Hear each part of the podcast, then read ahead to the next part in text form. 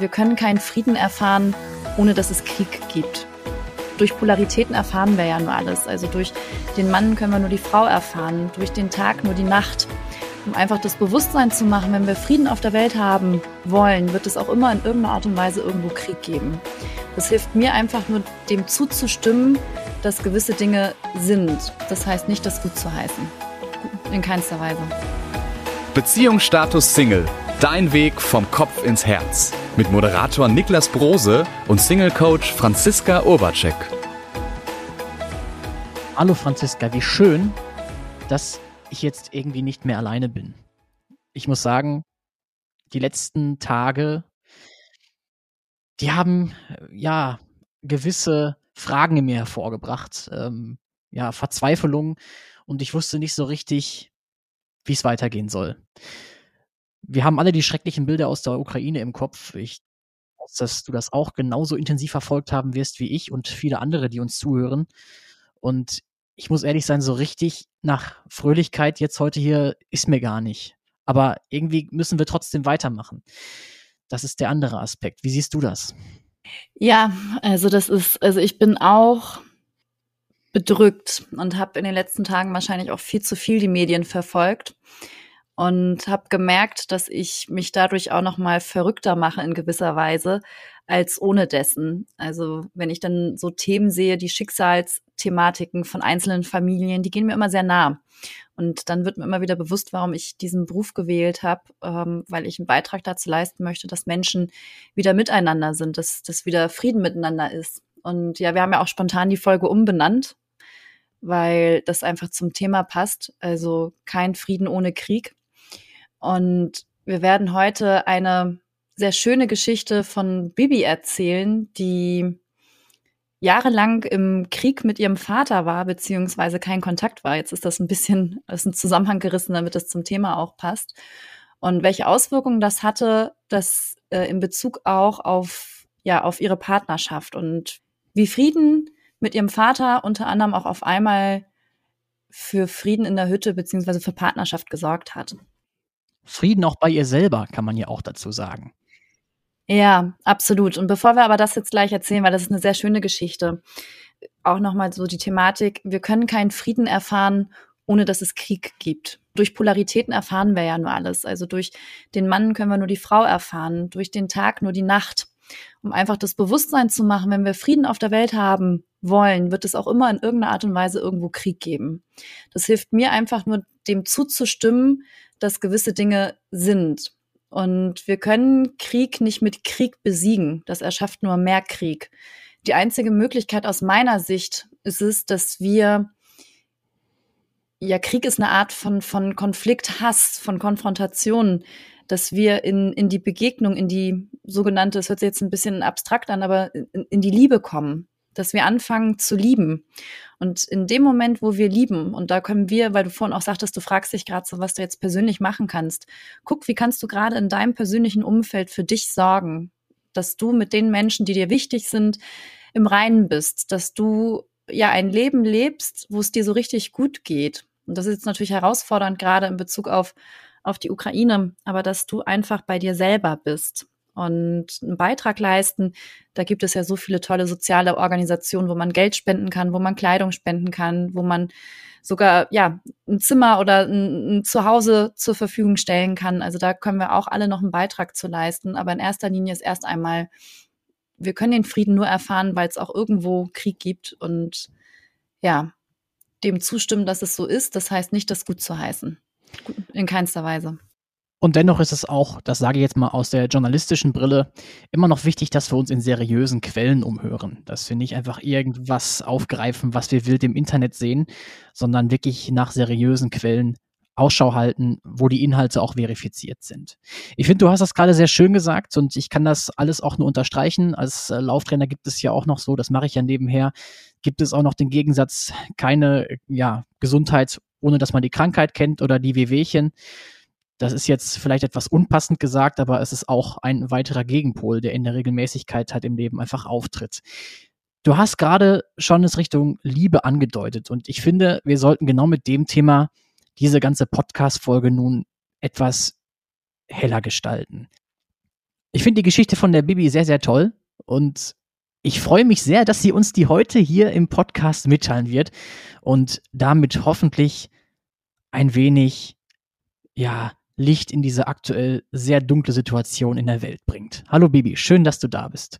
Hola ihr Lieben, hi Franz, hi Niklas, schön bei euch zu sein. Erzähl uns doch vielleicht erstmal überhaupt so ein bisschen, ja, was bei dir los gewesen ist, dass du gesagt hast, ich suche mir jetzt einen Coach. Ich habe genau vor einem Jahr schon mal ein Coaching gemacht habe da sehr viel über Selbstliebe gelernt, habe mich neu ausgerichtet und mich als sehr glücklichen Single erschaffen, was ja grundsätzlich erstmal ganz gut ist und schön auch. Aber das Problem war, dass ich dadurch ja eine Angst vor Partnerschaft entwickelt habe. Mit der Überzeugung, mich in Partnerschaft wieder ja, zu verlieren. Und das stand eben meinem eigentlichen Wunsch nach Partnerschaft ziemlich im Weg. Und dann habe ich darüber viel mit einer Freundin gesprochen, einer sehr guten Freundin von mir, Jana, die Franzi auch kennt. Und ja, sie hat mir von Franzi erzählt, was sie macht, dass sie Beziehungscoach ist. Und habe ich sie relativ schnell kennenlernen dürfen und in einem Vorgespräch für sehr sympathisch empfunden. Und da hatte sie mir auch zum ersten Mal von ihrem Programm erzählt und ich hatte ja schnell gemerkt, dass ich keine Veränderung erziele, wenn ich nicht einen anderen Weg einschlage. Ja, und dann habe ich ja zu Franzi, ja zu dem Step by Step to Love Kurs und ja zu mir gesagt. Das ist großartig, was du da sagst, Baby, weil das Interessante ist, dass wir Menschen häufig das Ziel haben, gewisse Dinge zu erreichen. Und für dich war es ja auch ein Ziel, bei dir selber anzukommen, dich selber zu lieben oder anzunehmen. Und das hast du geschaffen. Nur dann ist es häufig so, dann haben wir etwas erreicht und dann kreieren wir eine neue Angst. Wir haben Angst, das wieder zu verlieren. Das ist etwas, diese Verkopplung aufzulösen. Darum ging es im Endeffekt, dass du glücklich sein kannst, auch in Partnerschaft und nicht nur als Single. Aber bevor das dann soweit war, musstest du ja erstmal so ein paar Konflikte aus dem Weg räumen, die du da hattest. Was war da los? Ja. Ja, ich hatte drei, drei große Herausforderungen im Coaching, die, die ich dank Franzi auflösen konnte. Die erste war eine Unterbrechung, die ich mit einer Freundin hatte. Meine gedachte Identität habe ich erkannt, dass ich unwichtig bin Kurz zur Erklärung, was meinen wir mit Identität? Das ist so, dass wir alle irgendwie so, so, Gedanken über uns selber kreieren. Das fängt häufig in der Kindheit an, dass wir dann sowas denken wie, ich bin nicht gut genug, ich bin nicht liebenswert. Vielleicht empfinde ich mich auch als anders oder als was Besonderes. Also da gibt es verschiedenste Gedanken, die wir kreieren. Und unser Verstand hält dann diese Gedanken für die Wahrheit. Das ist wie wenn wir auf eine Herdplatte rauffassen und die Erfahrung gemacht haben, wir haben uns verbrannt, weil die Herdplatte heiß ist. Dann versuchen wir, diese Wahrheit nicht nochmal zu bestätigen, weil wer möchte denn schon freiwillig nochmal verletzt werden? Dass es aber inzwischen Induktionsherde gibt und die nicht mehr so gefährlich sind oder schmerzhaft sind, das wissen wir dann nicht. Und das ist genauso über, wie über diese Gedanken über uns selber, die begrenzen uns. Die begrenzen uns in dem Kontakt mit Menschen, in den Beziehungen zu Menschen und sie begrenzen uns auch darin, nahbar zu sein, weil häufig sind wir vielleicht getrieben, suchen Beweise dafür, dass es nicht so ist und kommen immer wieder auf denselben Nenner. Das ist, also, dass wir dann in dem Fall jetzt hier wie bei Bibi den Gedanken haben, unwichtig zu sein. Und das ist ein Dilemma, wo es schwierig ist, alleine auszusteigen, weil wir es selber nicht erkennen oder sehen. Ja, mein Quatschi hat mir, mir bestätigt, dass ich unwichtig bin und das war in diesem Fall eben auch so. Und jetzt scheint der Quatschi ja auch stiller zu sein, zumindest in dieser Richtung auf jeden Fall.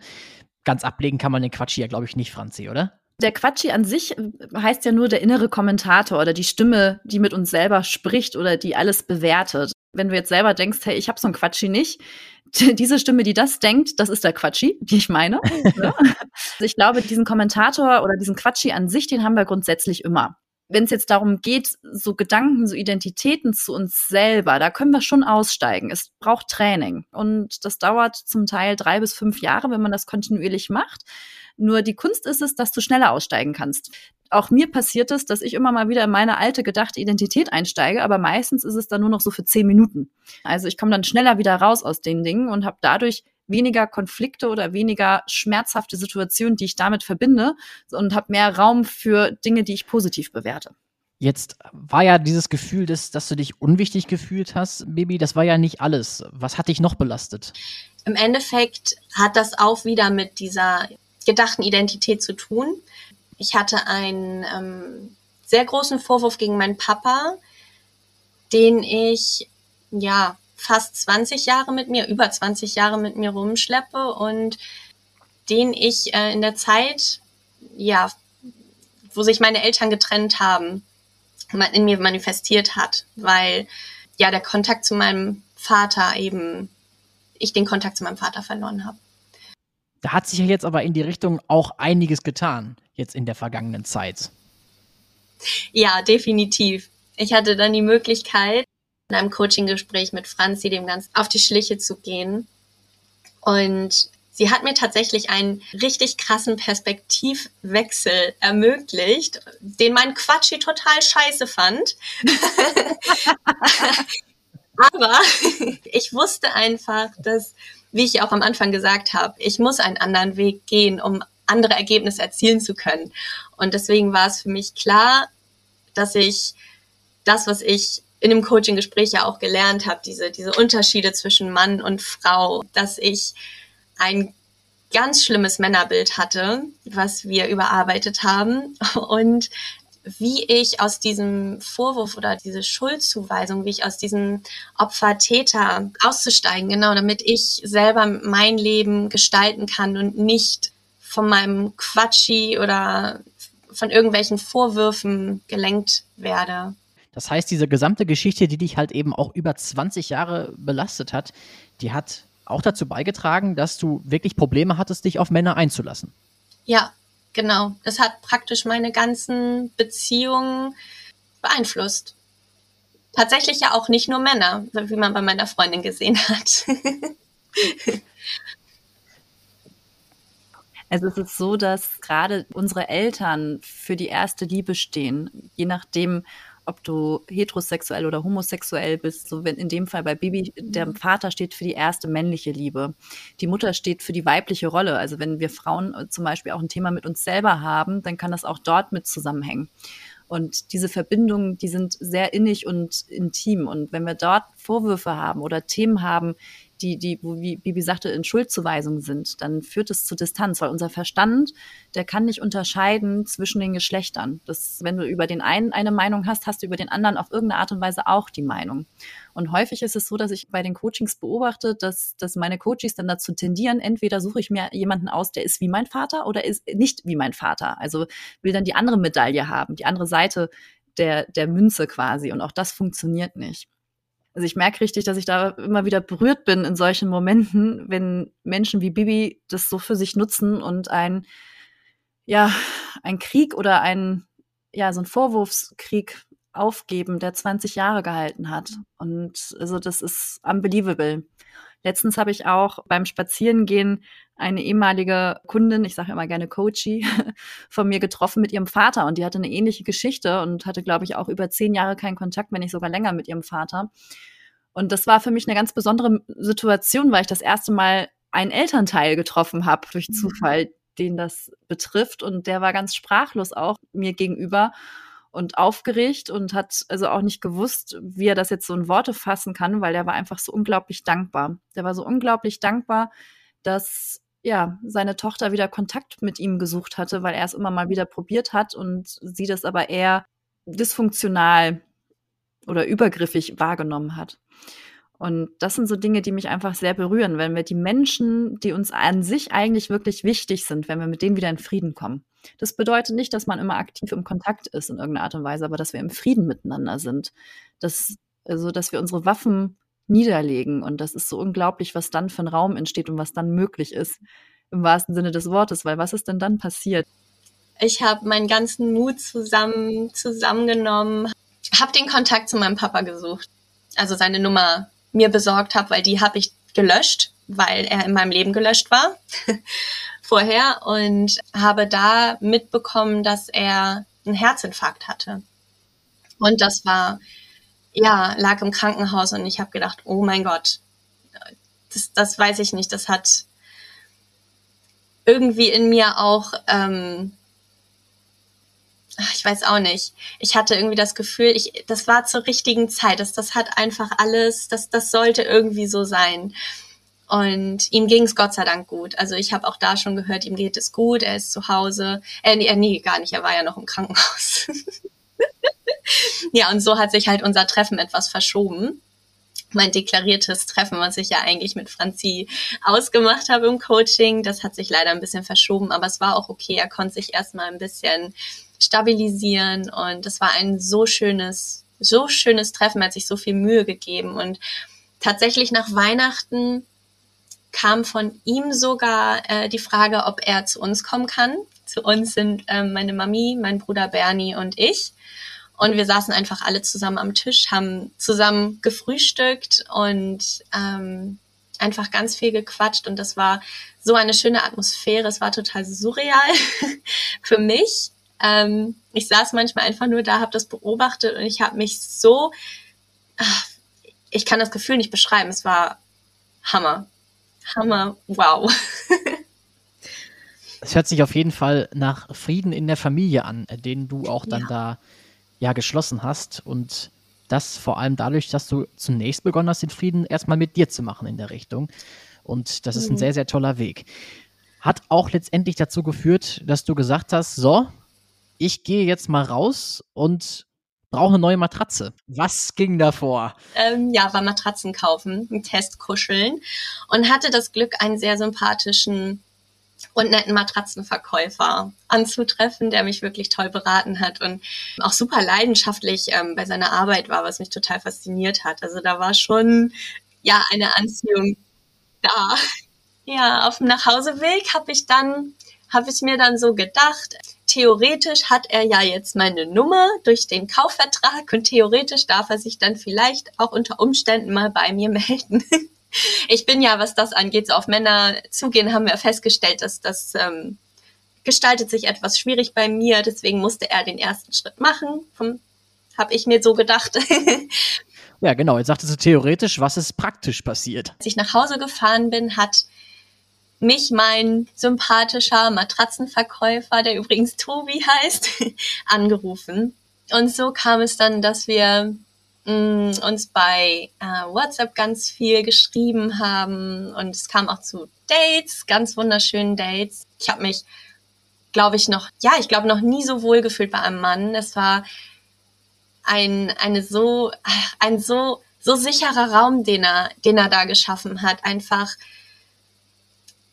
ich konnte ihm total vertrauen. Also ich, er hat nichts abgewertet, egal, ich, ich konnte einfach ich sein. Ich konnte sagen, was ich wirklich mache, was ich denke. Er war total interessiert und eben nicht abwertend. Und wir haben viel gelacht und ja, das war wunderschön. Und gleichzeitig gab es trotzdem ein, ein für dich fettes Nadelöhr in diesem, Sie. in diesem Begegnungsprozess. Ja. Ja. Was war das für eins? Nähe zuzulassen. Am Anfang ist es immer richtig schön. und wenn es dann zur Nähe kommt und das kam dann auch zur Nähe von ihm aus. und ja, da hat's in mir alle Schotten dicht gemacht, blockiert und ja, ich war einfach ich habe richtig gemerkt, wie ich, wie, wie, wie unauthentisch ich geworden bin und äh, Distanz erschafft habe. Bei den alten Partnerschaften dann, ne?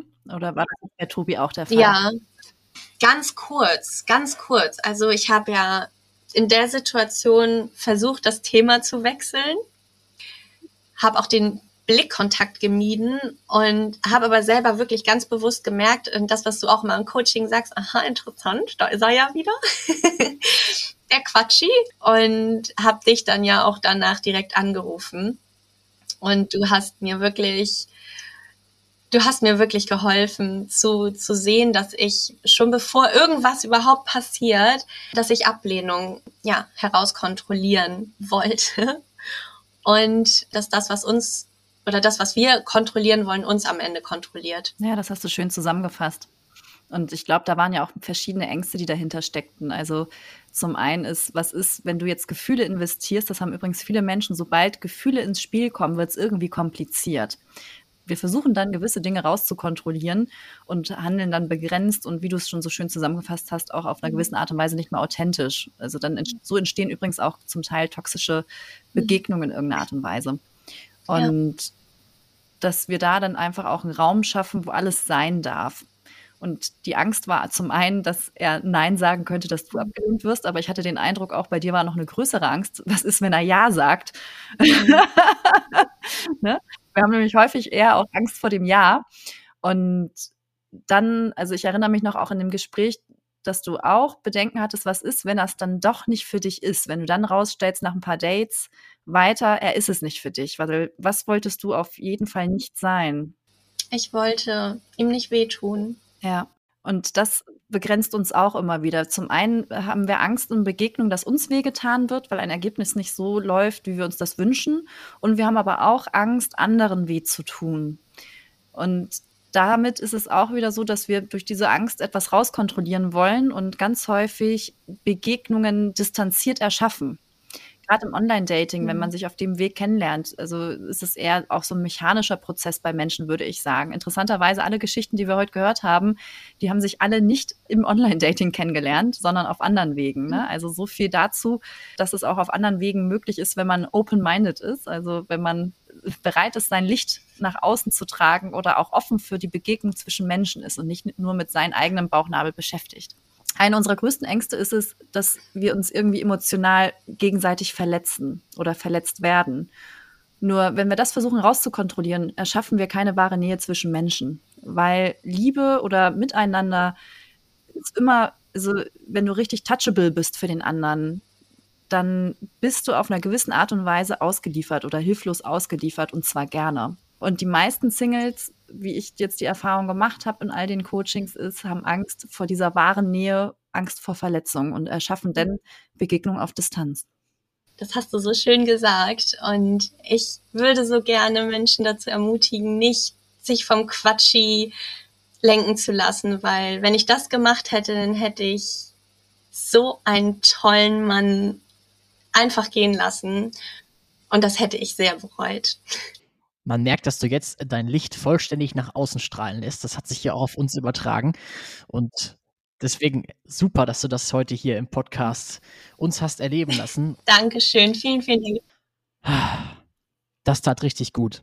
Wirklich. Ja. Das tat richtig gut auch wie die beiden sich kennengelernt haben. Ich finde das immer noch faszinierend. Also das, das haut mich noch vom Hocker. Vielleicht sollte man als Learning daraus mitnehmen, mal häufiger Matratzen kaufen zu gehen. Oder einfach offen zu sein für Begegnungen zwischen Menschen. Also es ist wirklich lernbar, die Menschen anzuziehen, die wir uns wünschen. Das, also das funktioniert und jeder ist selber für sein Glück oder also ist Schmied seines Glückes Glück. Seines Glückes Schmied, liebe Franziska. Ja. Da ist wieder unser Phrasenschwein. Genau. Und also von daher, wir haben selber die Zügel in der Hand. Und es ist immer die Frage, wie wollen wir uns erschaffen? Wie wollen wir sein? Und mit wem wollen wir sein? Beziehungsstatus Single.